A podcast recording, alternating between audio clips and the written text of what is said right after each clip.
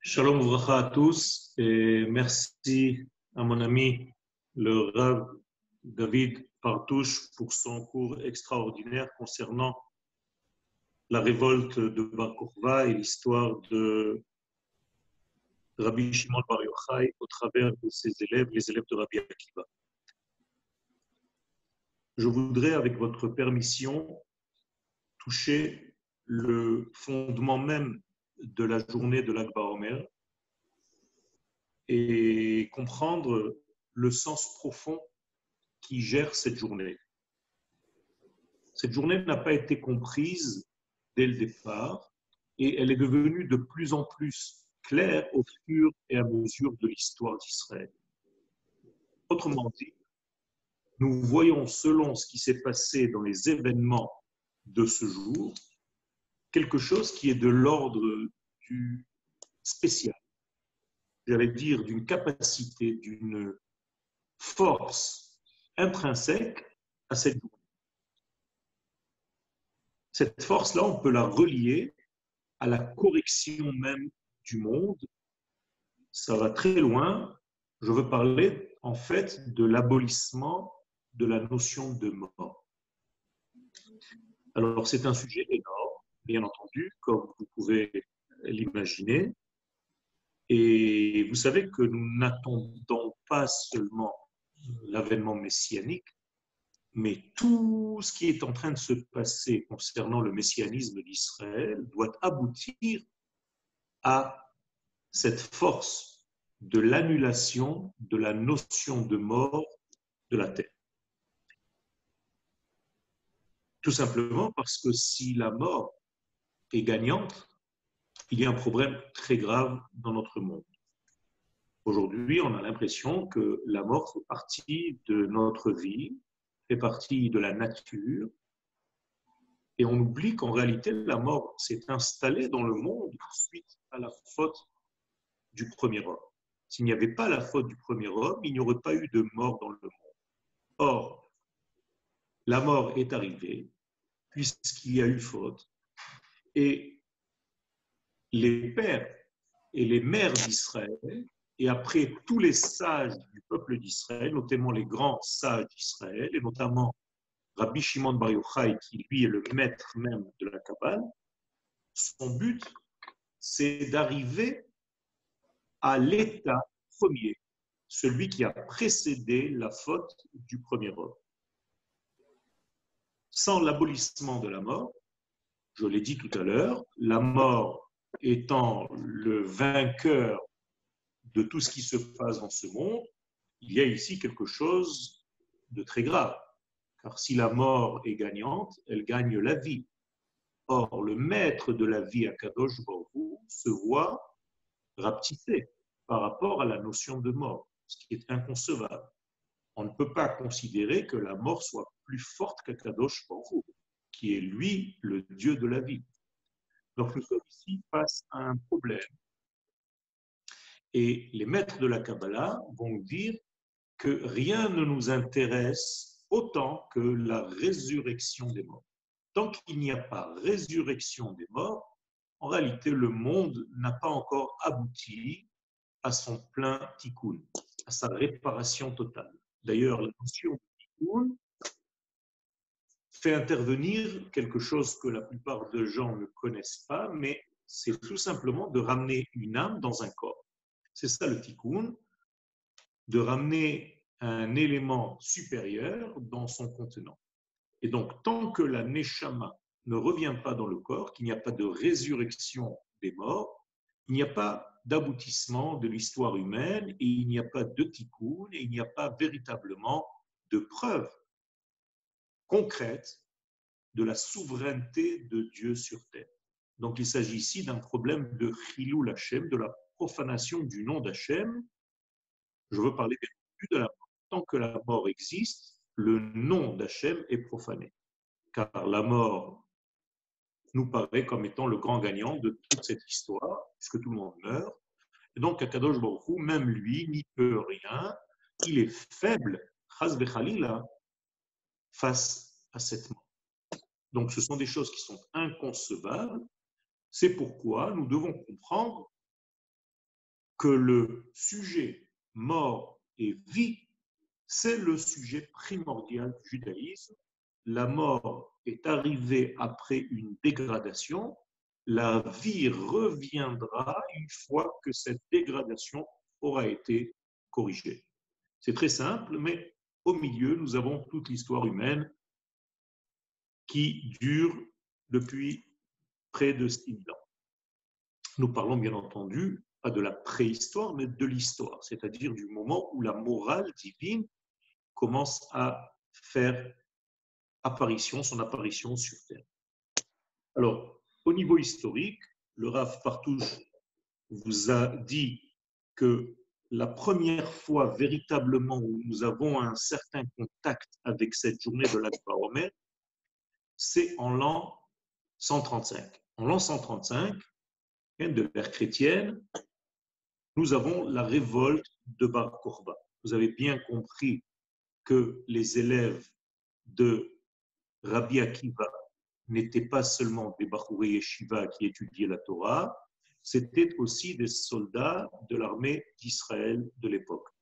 Autrement dit, l'armée d'Israël était formée des élèves de Rabbi Akiva qui ont participé à la révolte de Bar et qui malheureusement sont morts pendant cette guerre. D'ailleurs, la Gemara nous dit Metube Askara. Askara, certains traduisent forme de maladie, en réalité en arabe, comme en araméen, Askar veut dire l'armée, donc Metube Askara, ils sont morts à l'armée.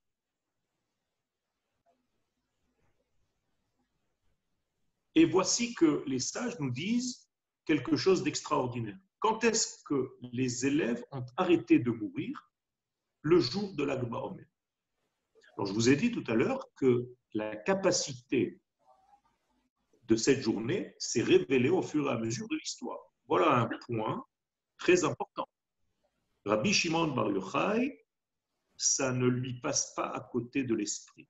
Il se dit la chose suivante. Si la mort s'est arrêtée à l'Agba Omer, c'est qu'il y a dans cette journée une capacité intérieure d'annuler la mort. Aussi simple que ça. Et maintenant, Rabbi Shimon Bar Yochai va travailler dans sa vie pour essayer de comprendre quel est le secret de cette journée. D'ailleurs, quelques 24 années plus tard, Rabbi Shimon Bar Yochai va aussi lui-même décider de passer à un autre monde en cette même date, c'est-à-dire l'Akba Omer. Donc l'Akba Omer de l'an 135, c'était la révolte de Bar Kourva, et l'Akba Omer de l'an 160 à peu près, c'est là où a quitté ce monde Rabbi Shimon Bar Yochai en nous laissant un message. J'ai commencé à trouver le point qui va faire la bascule entre l'élément qui a amené jusqu'à maintenant à la mort et l'élément qui, à partir d'aujourd'hui, et encore plus précisément cette journée de l'Akba Omer, va donner une certaine forme de retour vers la vie, de toucher la vie jusqu'à même annuler la mort de ce monde pour corriger la faute du premier homme et pour arriver au tikkun du monde, le tikkun olam. Alors, il faut en réalité maintenant, de plus en plus, quelle est la teneur de cette journée? Comment est-ce possible qu'une journée dans l'année puisse éradiquer la mort? Et quelle est la spécificité de cette journée? Et donc, Rabbi Shimon Bar Yochai nous disent les sages, non seulement à quitter ce monde de l'an 160, mais selon l'Agmara de Rosh Hashanah, Yud Aleph, c'est-à-dire 11, nous disent les sages qu'il n'est pas seulement mort à l'Akbar Omer, mais il est né à l'Akbar Omer, car Akadosh Baruch lorsqu'il y a un grand sadique, il fait en sorte que sa vie soit complète. Rabbi Shimon Bar Yochai, c'est un grand sadique, sa vie est donc complète. Il arrive dans ce monde à l'Akbar Omer et il va quitter ce monde à l'Akbar Omer. Quelle est donc la qualité de ce jour? Puisque nous parlons de l'Akba Omer, nous parlons de Rabbi Shimon Bar Yochai. Et puisque nous parlons de Rabbi Shimon Bar Yochai, nous parlons de sa Euh, on n'entend pas, euh, on a été un petit peu coupé là. Puisque nous parlons de Rabbi Shimon Bar Yochai, nous parlons de sa spécificité, c'est-à-dire de sa manière à lui, bien précise, bien particulière, d'aborder la Torah. Et il faut comprendre que Rabbi Shimon Bar Yochai, lorsqu'il aborde la Torah, il l'aborde d'une manière globale. Il ne pénètre pas immédiatement dans les détails, comme pourraient le faire d'autres sages d'Israël, Rabbi Shimon Bar Yochai a une façon de voir qui est d'abord au niveau du tout, et une fois que le tout a été compris ou saisi ou contourné, après seulement on entre dans les détails. Ce qui veut dire que Rabbi Shimon Bar Yochai a une vision complète, globale, une vision de l'entièreté, et non pas une vision fractale des choses, et c'est très important pour un kabbaliste. Un kabbaliste, Rabbi Shimon Bar Yochai en est un, c'est le maître de la Kabbale, eh bien, la spécificité, sa fabrication, sa matière, c'est en réalité une vision totale. Il arrive à voir une globalité des choses bien avant que la chose ne soit. Pourquoi? Tout simplement parce qu'il a une image complète. Mes amours, ils sont trop mignons. Et Idan, ça a l'air de beaucoup, beaucoup l'intéresser, tout ça. Hein?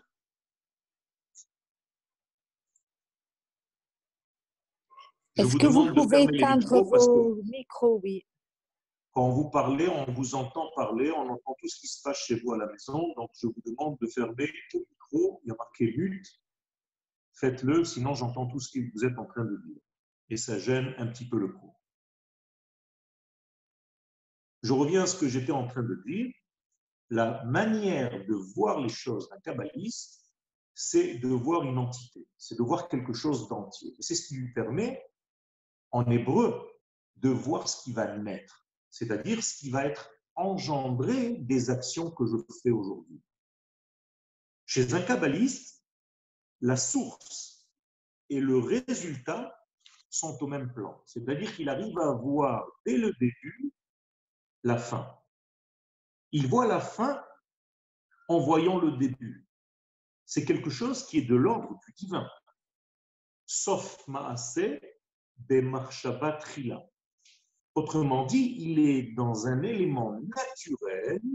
Pourquoi je dis naturel? Parce que l'enfant dans le ventre de sa maman, lorsqu'il est encore fœtus, nous dit la Gemara dans le traité de Nida, à la page 30, que même le bébé a cette capacité.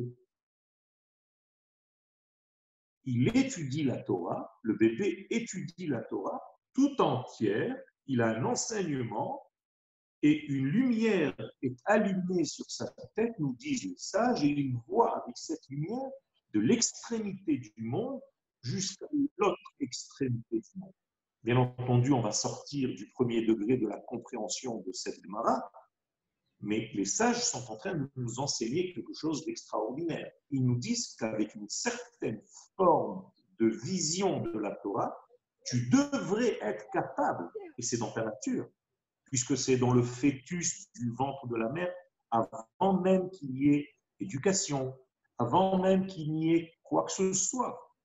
La première étude, l'étude primordiale, l'étude de la matrice, donne à l'enfant une vision globale de l'extrémité à l'extrémité, une capacité de voir les sources et les résultats au même degré.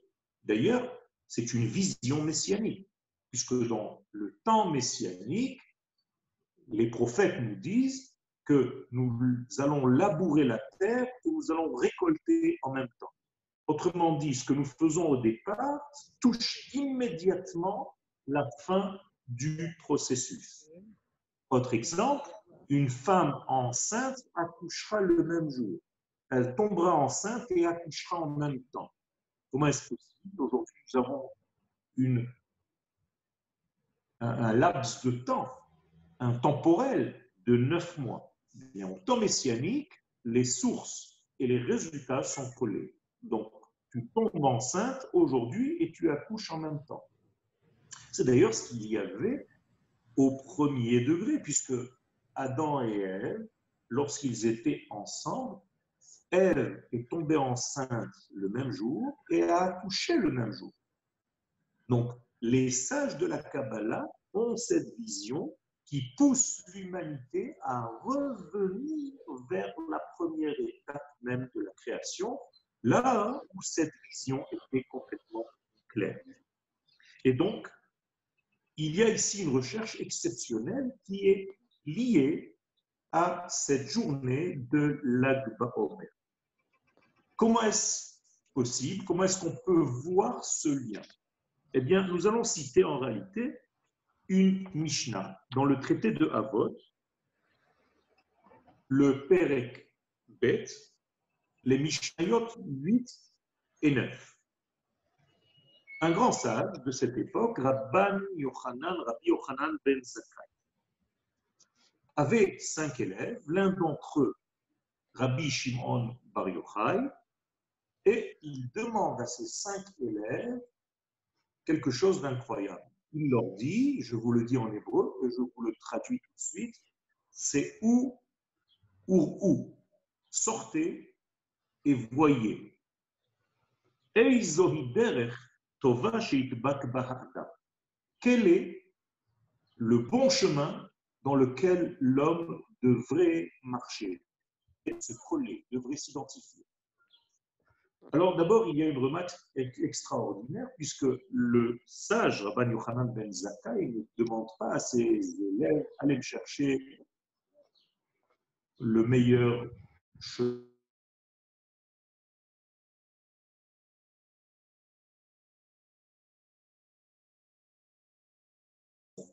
intermédiaire.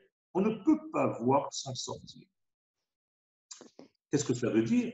Ça veut dire que si je suis encore confiné, c'est un mot à la mode, mais si je suis confiné dans mon système de réflexion et je n'arrive pas à sortir de mon propre système de vision des choses, car j'ai des habitudes, car j'ai une façon de voir, car j'ai une façon de répliquer, car j'ai une façon de répondre, car j'ai une façon de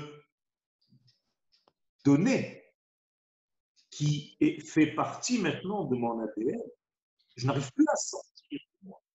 Et tant que tu ne peux pas sortir de toi, tu ne peux pas voir quelque chose de nouveau.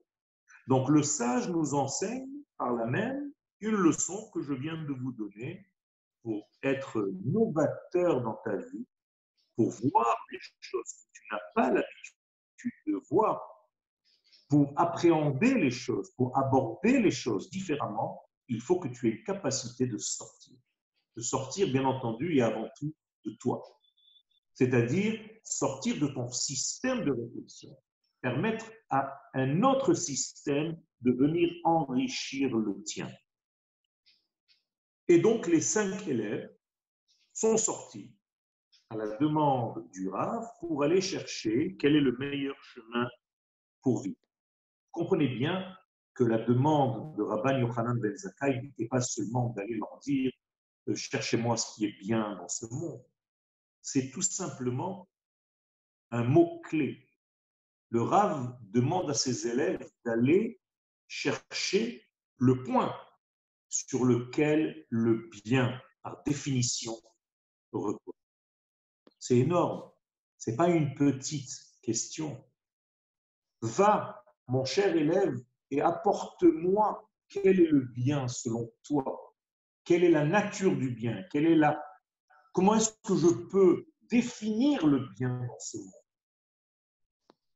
Autant de personnes dans la rue, autant de différentes façons d'analyser et d'aborder le bien, on est d'accord. Mais là, il s'agit de cinq grands sages d'Israël, des lumières.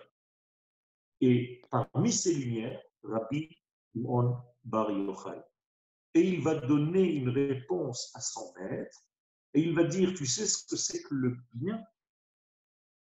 Eh bien, d'abord, je vais aller chercher où apparaît pour la première fois dans la Torah la notion de bien. Extraordinaire. Alors, la notion de bien, c'est-à-dire le mot bien apparaît pour la première fois dans la Torah, qui signifie qu'il y a ici une matrice, ce qui signifie que ce bien-là que je vais vous dire immédiatement où il est placé dans la Torah, c'est en réalité le premier bien qui comporte et qui englobe toutes les formes du bien. Est-ce que vous comprenez ce que je suis en train de dire? C'est comme cela que les sages de la Torah vont aller analyser un sujet quelconque. Ils vont chercher où se cache ce sujet la première fois dans la Torah, puisque la Torah est une prophétie, puisque c'est la parole de l'infini, puisque c'est le dialogue entre l'infini, béni soit-il, et Israël et le monde, eh bien, lorsque la Torah utilise un terme, ce terme n'est pas placé au hasard dans ce texte de la Torah. Or, attachez vos ceintures, la première fois qu'apparaît le mot Tov dans la Torah se trouve à la place 33, comme Lag, Lamed Gimel, Lag Omer, 33e jour du Omer. Magnifique.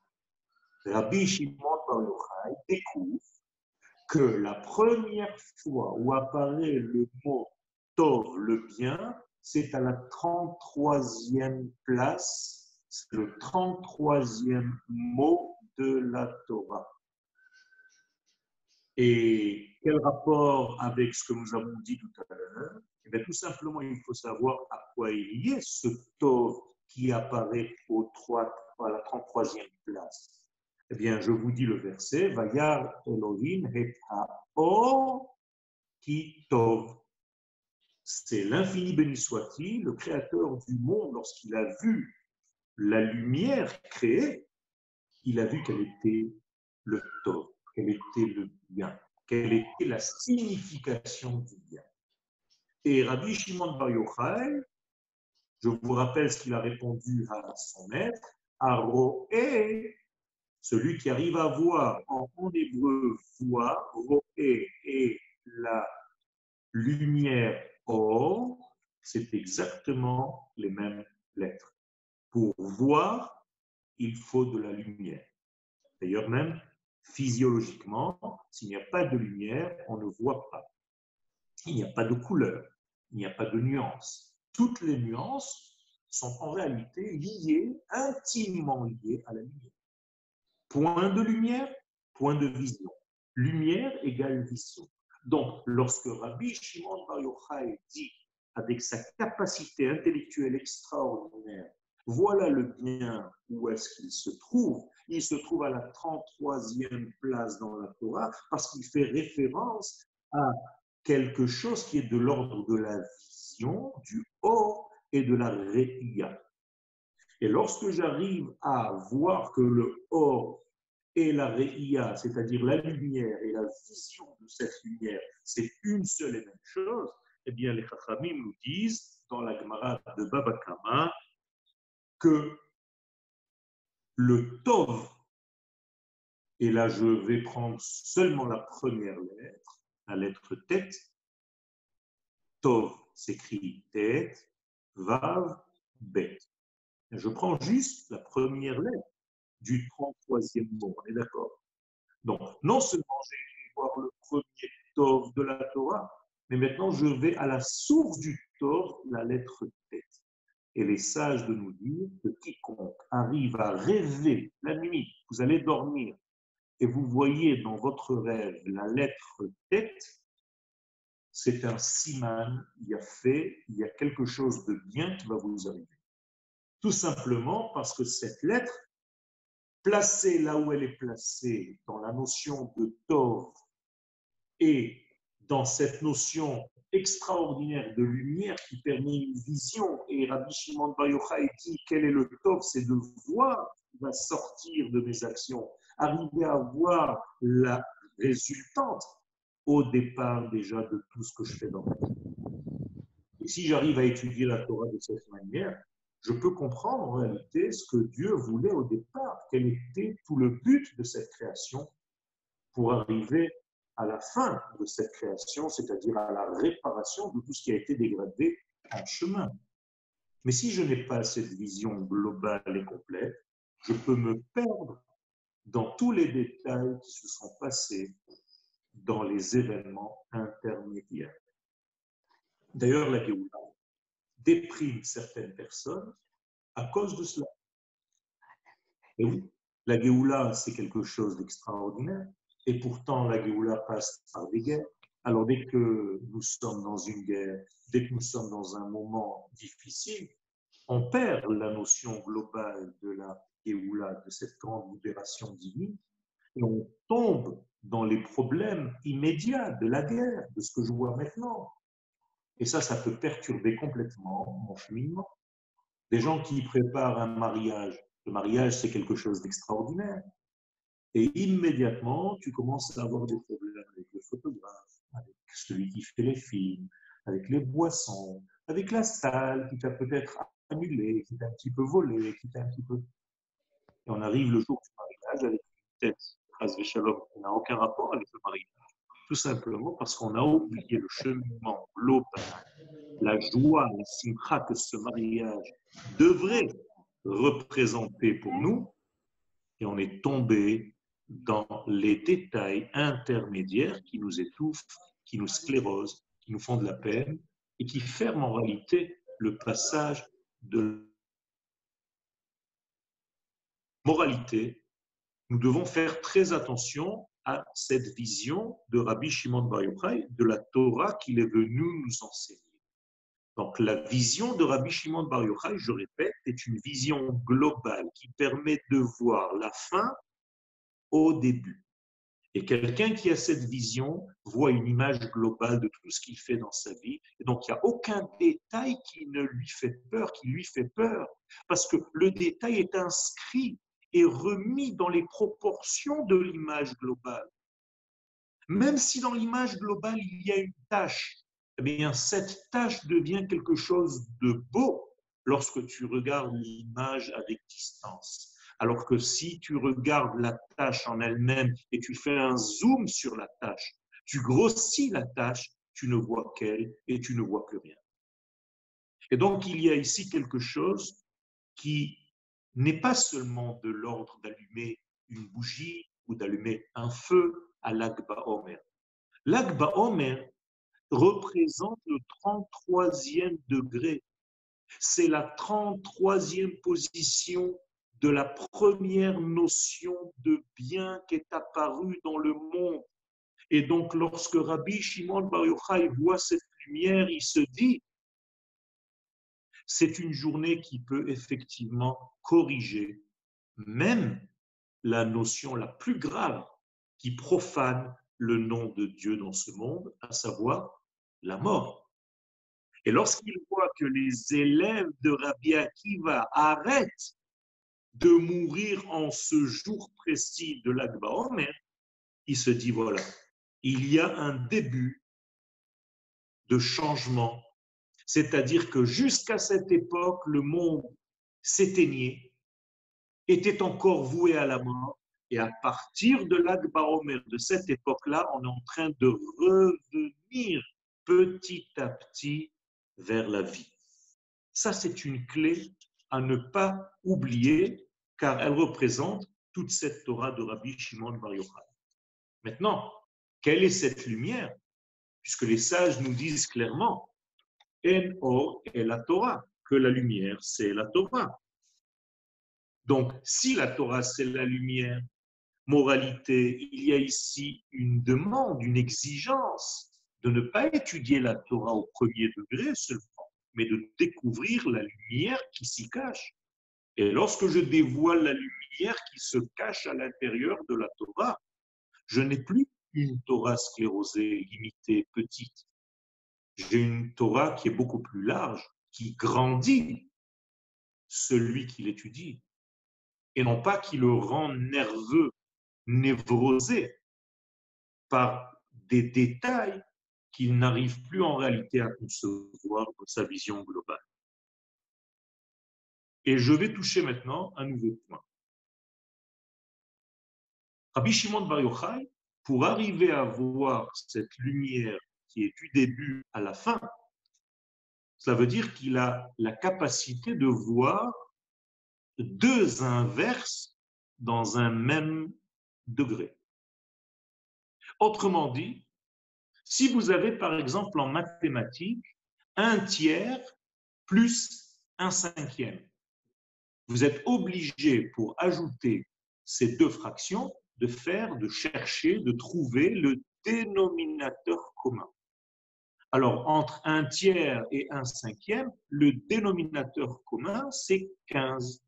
Tant que je n'ai pas trouvé le 15, je ne peux pas additionner en réalité le tiers et le cinquième. Eh bien, la Torah de Rabbi Shimon Bar Yochai, c'est la Torah qui cherche à chaque instant le dénominateur commun à tous les détails de ce monde. Et c'est comme cela qu'il arrive à trouver en réalité ce qui est égal à ce détail et à l'autre détail. Il ne parle plus le langage d'un seul des détails, il parle le langage du dénominateur commun à tous les détails. Et là, il y a quelque chose de phénoménal, d'extraordinaire. Car lorsque j'arrive à élargir ma pensée à ce degré-là d'étude, eh bien, je commence à comprendre que je ne peux plus seulement voir les détails et faire la somme des détails pour retrouver un entier. Pas du tout. Rabbi Shimon Bar Yochai nous enseigne que l'entier précède tous les détails et que dans l'entier, avant de se mettre en détail, il y a aussi une possibilité de deux inverses. Le noir et le blanc se trouvent au point de départ. Et lorsqu'ils descendent dans ce monde, lorsqu'il y a éloignement de la source, eh bien le noir et le blanc deviennent des extrémités. Mais quelqu'un qui arrive à voir ce qui est entre le noir et le blanc, sans tomber ni dans le noir ni dans le blanc, eh bien c'est quelqu'un de très large et de très fort. Je vais vous donner un exemple qui va un tout petit peu expliquer tout ce que je viens de dire pour arriver à la fin de notre intervention. Comprenez un livre, le parchemin un livre que vous avez à la maison. Je vais prendre le parchemin de la Torah, comme ça c'est plus clair et plus simple. Vous lisez en réalité les lettres noires qui sont écrites sur ce parchemin. C'est ce que vous pensez en tout cas. Le cerveau, que vous le sachiez, ne lit pas les lettres noires. Il lit le blanc qui est entre les lettres et après il y a une traduction à l'intérieur même du cerveau pour qu'on puisse croire qu'on a vu le noir. Avant de rentrer dans ce que je suis en train d'expliquer, un autre degré. Vous avez l'impression de voir les lettres à l'endroit, alors que le cerveau vous les montre à l'envers, et vous avez un système à l'intérieur de votre œil qui inverse l'inverse et qui vous donne l'impression de voir la lettre à l'endroit. Est-ce que vous le saviez? Eh bien, tous ces secrets, c'est en réalité les secrets de la Kabbalah. Dans la Kabbalah, les kabbalistes nous invitent à ne plus voir seulement les lettres que vous êtes en train de lire, mais d'essayer d'imaginer le blanc qui se trouve entre les lettres. Et n'oubliez pas que la lettre elle-même, qui est peinte en noir avec de l'encre noire, est posée sur quoi? Bien sûr, un parchemin qui est blanc. Ça veut dire qu'au départ, tout était blanc. Et les lettres que nous posons, que nous déposons par le scribe sur le blanc, ce ne sont que des extraits, que des parcelles de la vie dans laquelle nous sommes. Alors qu'en réalité, tout est blanc. Tout est posé, tout est déposé sur ce grand blanc. Eh bien, ce grand blanc, c'est l'infini béni soit-il. Et nous, nous sommes les lettres noires qui sont posées et parsemées. Et lorsqu'on se conjugue entre nous, eh bien, nous formons des lettres, nous formons des mots, nous formons des phrases. Mais il y a beaucoup plus grand que nous. Et ce plus grand que nous, c'est le blanc qui est entre nous et en dessous de nous. Car c'est sur ce blanc-là que tout est posé. Alors je vous repose une question. L'intelligence voudrait qu'on ne lise plus seulement les lettres noires sur le fond blanc, mais qu'on arrive à deviner aussi ce qui est écrit dans le blanc qui est entre les lettres. Malheureusement, ce blanc entre les lettres est un silence, car on ne le dit pas. Quand vous regardez les lettres, vous dites les lettres. Vous dites Aleph, Bet, parce que c'est ce que vous voyez sur le parchemin. Mais si je vous demandais de lire le blanc, eh bien, votre lecture serait résumée à un silence. Eh bien, ce silence est beaucoup plus fort encore que toutes les lettres que vous venez d'exprimer et de dire. Seulement, ce silence n'est pas audible, mais c'est une lecture à part entière. C'est un apprentissage c'est comme entre les notes de musique, le blanc, le vide, le silence entre les notes de musique. Ce silence est aussi important, sinon plus, que les notes jouées par le musicien, on est d'accord Rabbi Shimon Bar Yochai c'est exactement cette Torah qui vient nous enseigner. Et quelle est la spécificité de cette Torah pour arriver à nos jours, à la modernité? Eh bien, c'est une Torah qui n'est plus une Torah d'exil. Ce n'est plus une Torah d'individu. Ce n'est plus une Torah de ta lettre ni de la mienne. C'est une Torah du collectif Israël, c'est une Torah de l'âme, de la neshama, du peuple d'Israël, de la nation d'Israël. C'est pour ça que Rabbi Shimon Bar Yochai est tellement dur concernant ceux qui ne vivent pas en terre d'Israël alors qu'ils font partie du peuple d'Israël. Il est inconcevable pour Rabbi Shimon Bar Yochai de vivre en dehors de sa terre, de vivre en dehors de son État. Plus que cela. La révolte de Bar a eu lieu pourquoi?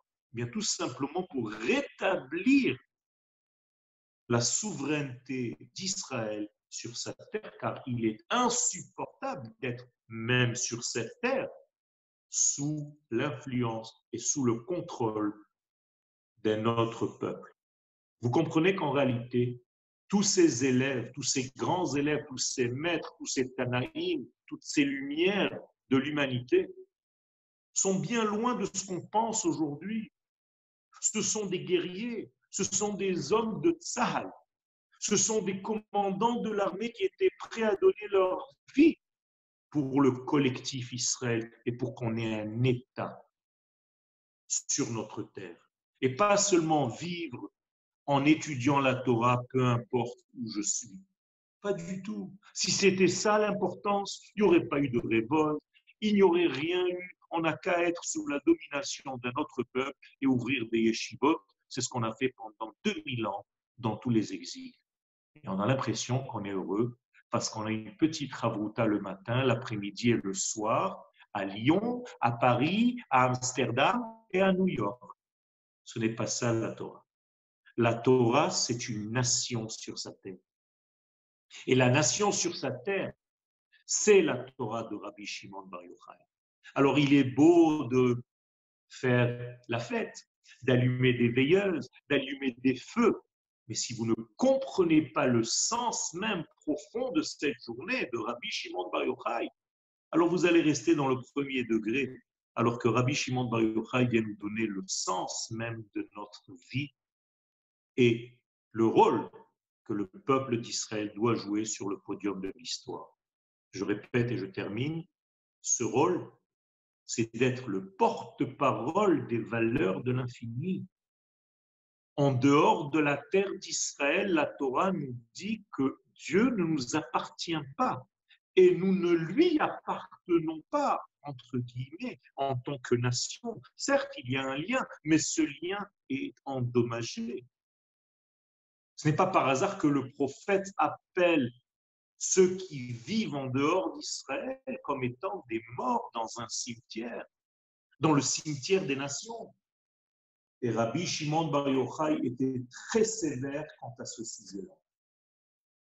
Et je résume tout ce que nous venons de dire, il y en a beaucoup d'autres à dire, mais le temps est limité.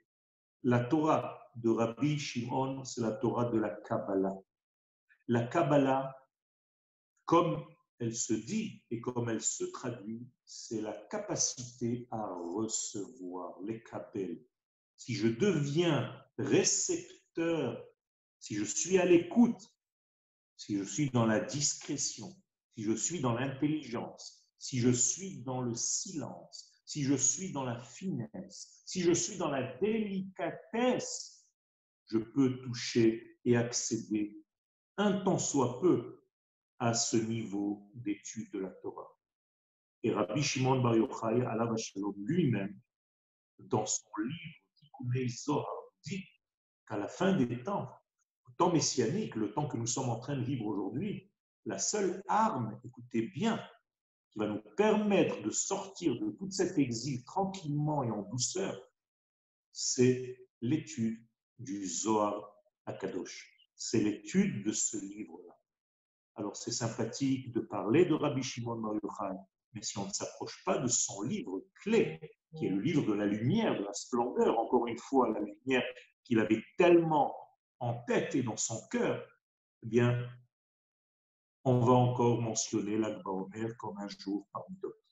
Alors, Bezrat Hashem, je nous souhaite à tous que cette lumière de Rabbi Shimon Bar Yochai, nous éclaire, qu'on puisse entrer, ne serait-ce que goutte à goutte, par petites doses, dans cette étude des profondeurs de la Torah, car c'est la Torah de l'équité, c'est la Torah de la vérité divine, et non pas des détails et des détails et des détails où les gens se perdent complètement. Si vous rendez la Torah un livre de loi interdit, autorisé, interdit, assourd, moutard, si ça c'est devenu la Torah, ça devient malheureux. Ça c'est en réalité un deuxième degré. La Torah est beaucoup plus haute que les lois qui sont issues de cette Kadosh Baruch nous illumine dans le bon sens du terme, qui nous donne ses lumières de bonté, d'amour, d'équité, de droiture et surtout, surtout d'amour entre nous.